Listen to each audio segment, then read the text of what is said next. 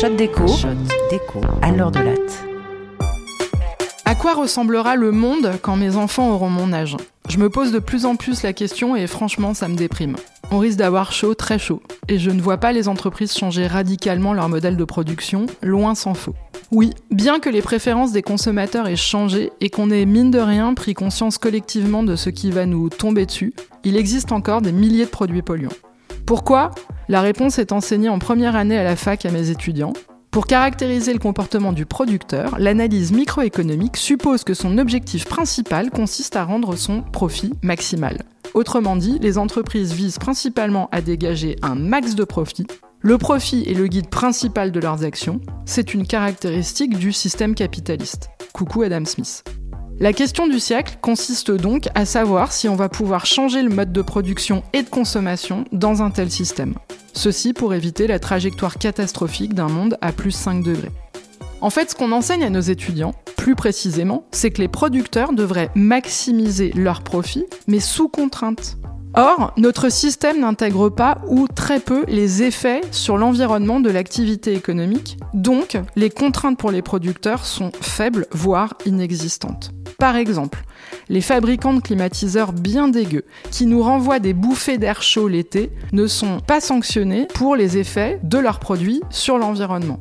C'est le boulot de la réglementation, certes, mais apparemment, elle n'est pas suffisante puisqu'ils sont encore commercialisés. Et c'est le cas dans beaucoup de secteurs. On n'a pas vraiment un système qui pose des contraintes aux secteurs économiques mauvais pour la planète. Pourtant, plein de solutions existent pour remonter le niveau des contraintes et réduire les opportunités de profit dans les secteurs polluants. Meilleure réglementation, taxes carbone, barrières aux importations de produits polluants. Concevoir ces solutions, c'est le job des économistes de l'environnement. Mais pour les mettre en place, il faut des politiques courageux et indépendants qui s'opposent aux lobbies économiques. Or, si on n'arrive pas à changer les règles, la température va bien augmenter de 5 degrés et le monde va avoir besoin de climatiseurs plus puissants, de matériaux de construction qui résistent à la chaleur, de nouveaux bitumes, de nouveaux plastiques, etc.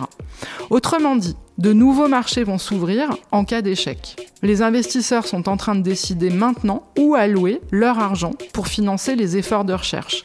L'allouer dans un monde neutre en carbone ou dans un monde à plus 5 degrés? En fait, plus les politiques tergiversent et plus le monde à neutralité carbone s'éloigne, et plus la promesse de rentabilité se trouve dans le monde à plus 5 degrés. Plus les entrepreneurs ont intérêt à développer des projets de gros climatiseurs dégueux plutôt que des projets de mobilité douce, de systèmes d'isolation, toujours pour maximiser leurs profits. Ça s'appelle la plasticité du capitalisme, s'adapter coûte que coûte, et pas forcément dans le bon sens pour le collectif et pour la planète. C'est pourquoi le monde dépend de politiques publiques courageuses et indépendantes qui changent les incitations du secteur privé. Bref, faudrait voir à pas élire n'importe qui.